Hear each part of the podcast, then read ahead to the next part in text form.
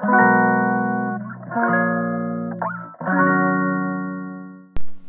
んにちは、ミネチャンネル第51回目の配信です。このチャンネルはフードアーティストの小山美音子が料理やアート、日々の気づきをお話しします。えー、今日は1月18日水曜日の朝です、えー、お仕事前に収録をしています。今日のトークテーマはですね、変わりたい、そう感じた時が進化の時というお話です。えー、変わりたいと思ってから、まあ、実際に変われるようになる過程を、まあ、少し料理に絡めてもお話しします。ちなみにですね今日の配信のタイトルはうんとね23年ぐらい前に作った食後アートの題名なんですね。整理してたらそのタイトルをバツンと撮った写真を見つけまして「はあいい言葉だね」って改めてあの自分でね思ったので、えー、今日はこれを掘り下げていきます。まあ、そもそもこの言葉がいいなとかこの服いいなこの色映画いいなとか何かいいなって思う時って、まあ、必ず自分の中にもその思いの種や芽がありますよね。共鳴できるからいいなって思うし何かきっかけになるようなこととかその考えでいいんだよって認めてもらえるようなものを見つけようとします。よくビジネス書なんかでも言われるように人は自分が見たいものしか見えないっていうやつですね。まあ、その視点で言うと、まあ、今の私はですねいつも以上に変わりたいって感じてるんですよね。まあ、なんか主には仕事みたいなとこなんですけど、うん、ただねどう変わりたいのかっていうとまだもやがかかったようなもうすぐ霧が晴れそうな気はするんだけどうんみたいな具合に漠然としています。まあ、自分の頭の中にはあるはずなんだけどいざじゃあどう変わりたいのって口頭で聞かれるとうまくこう言語化できなくてですね未来への解像度が低いんだなっていうことに、えー、気づかされるわけです。まあ、その度にゴニョゴニョゴニョゴニョ、まあ、今はまだちょっとあれなんだけどうんああしてこうしようと思ってましてみたいな感じでまあいわば企画書がまだできてない段階で、まあ、ゴニョゴニョ口頭でなんか思ってることを言うっていうようなねやってみようと思ってますって言っていることに結構へこむわけです。まだその段階だったんだみたいな感じでね。これがね、まあ、はっきりとこうしたいこうしようと思ってるとか、えー、今そのためにこうしてるんですってはっきり言えると結構ねあの強気になれるんですけどゴニョゴニョ段階ではまだちょっと弱虫ですね。だってまあ本当にね今の自分を変える気があるんだったら思うだけじゃなくて、まあ、とっととやってるはずなんですよね。特に、えー、変化を望んでる時って、まあ、結構自分に厳しく、えー、ストイックになってしまうので余計にそうやって足踏みをしている自分に腹が立ってきます。でもですね、まあ、人に話して理想に対するその解像度が低いことを知るですとかあとはまあ聞いてもいないけど、まあ、余計なおせっかいとも言えるこうアドバイスを言ってくれる方もいると思うんですね。まあ、そういうものを受け取ることで少しずつ少しずつ理想が具体的に見えてきます。でだんだん輪郭がこうはっきりしてくると今度はそのためにじゃあどういう動きが必要なのか、まあ、そういうものを考えるようになってきて、まあ、好奇心さえ持っていればあとは試したくなってみますよね。なんならあの好奇心が強い人ほど試してみたくてうずうずするくらいにまでなってくるはずです。で試したら、まあ、もちろん失敗することの方が多いけど理想の状態は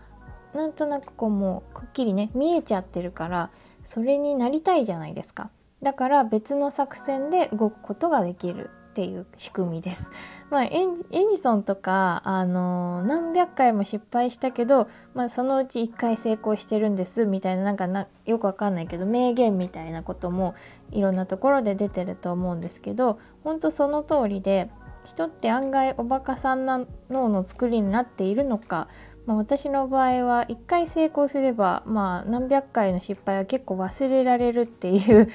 のを体感してるので、まあ、これまでの生き方ですとか、まあ、料理を試作する時にもこの手法をガシガシ試してます。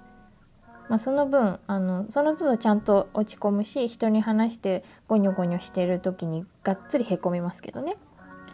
まあ、大抵ねあのフードアートを提供する時にはこのコンセプトを決めるところからやるんですけどもう今回こそはダメだっていう風に絶望からまず始めるんですよ。もう絶対思いつかないみたいな一個も料理できないかもってよく嘆いてます。まあ、でも実際には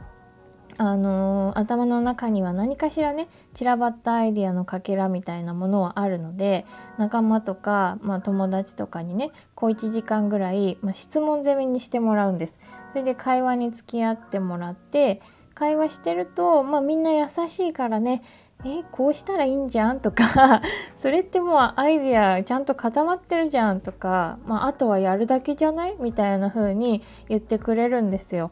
まあ、もしくはあのこうしたらいいじゃんって言ってくれる時にいやでもさだけどさって自分がこう言っているっていうところがめちゃくちゃ重要なんですよ。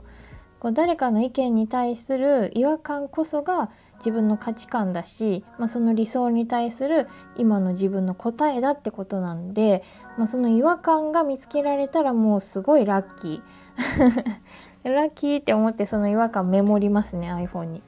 でアイデアを行動に移すのは「えいや!」って感じで、えー、勢いでやってしまうし、まあ、やらないと気が済まなくなっちゃいます。まあ、結果として、あの、その友人たちとのお茶会の1週間後とかには、まあ、メニューの大まかな構成が決まっていたりあとはま作戦をね始めていたりとかガシガシ行動できるようになります。まあ、行動しているともやもや自分のね部屋でこう天井を見つめながらあ変わりたいなってぼやいてた時とはもう違う自分になってますちょっとスーパーマン的な感じでガシガシ動けるようになってますね、まあ、こうして話してみるとめっちゃめんどくさいやつなんだなっていうことを改めて思っております。いつも皆様お世話になっております。まあちなみにねあの行動しないで何度も何度も同じ悩みばっかり話して、まあ、現状を一切アップデートしないままいると確実に嫌われると思いますので、えー、皆様ご注意ください、えー、人に話すなら本気で変わる気で話す。これはルールですね。あとはそうですね、えー、まあ私の場合は 毎度フードアートとかその働き方についていつも何らかについて悩んでる状態ではあるので、まあ、自分はエジソンみたいな研究中なんだって思えてくると、まあ、その悩みはね結構研究テーマっていう風に捉えることができて、まあ、長期休みの自由研究みたいな感じで案外面白くなってきます。ちょっと明るく考えられるっていうんですかね。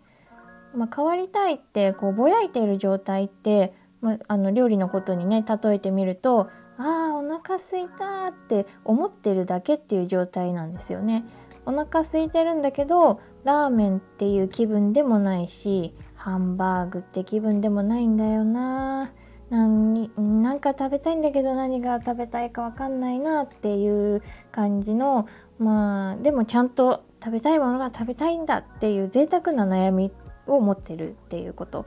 まあ、そういう時に、まあ、友達に「お腹すいた」って言うと「何食べたいの？ラーメン？ハンバーグ？じゃあオムライス?」って提案してくれると思います。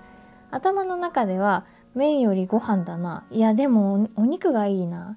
いやーさっぱり食べるよりしっかりお腹いっぱいになるものがいいなとかって想像できるはずです。でも、まあ、おかずがいっぱいあると食べるのに時間もかかるし定食じゃないなとかね。サクッとワンプレートで済ませたいななんて思ってくるわけです。そうするとあカレー食べたいかもっていう発想に至りますよね。カレーって言っても今の気分はインド系なのかそれともレトルトがいいかないやホテルで食べられるようなシェフが作ったこだわりの上品なやつが食べたいとかっていう風に細分化して考えることができますよね。これを繰り返すと、まあ、いつかはバッチリ今の気分に合った超美味しいカレーに出会えるわけです。まあ、なんなら自分の味覚に合ったその超美味しいカレーに出会ったことをきっかけにあれですねカレー巡りのブログ書いちゃったりとか、まあ、カレー屋さんになるっていうことも万が一あるかもしれないですし、まあ、無限にトライできるってことですよね。まあ、そうなれば最初のただただお腹空いたなってぼやいてた人とは明らかに変わっていてもうもはやあのねカレー巡りのブログとか書いてたらもう完全に進化を遂げてちょっと違う人にアップデートできてるってことですよね。まあ、この例えが分かりやすいかどうかは、まあ、ちょっと微妙なところではありますけど、まあ、変わりたいと思った時が最初の始まりだし思ったらとにかく誰かに話してみてちゃんとくじけてちゃんと失敗してその過程を楽しみながら進化に向かおうぜっていうメッセージでした。まあ、ノートでは今日のお話みたいなことをエッセイに書いたり、えー、小さな本を販売したりしています。よかったらそちらもチェックしてみてくださいね。まあ、たまにはこんな風にお料理とこの人生について絡めたお話をするのも面白いのかなと思って今日はそんなお話をしました。えー、その他に、えー、小山美音子に聞いてみたいことお悩み料理やアートにまつわるご質問などありましたらぜひぜひコメントやレターでお知らせくださいねそれでは今日はここまでです明日もいい一日にしましょうねバイバーイ Bye.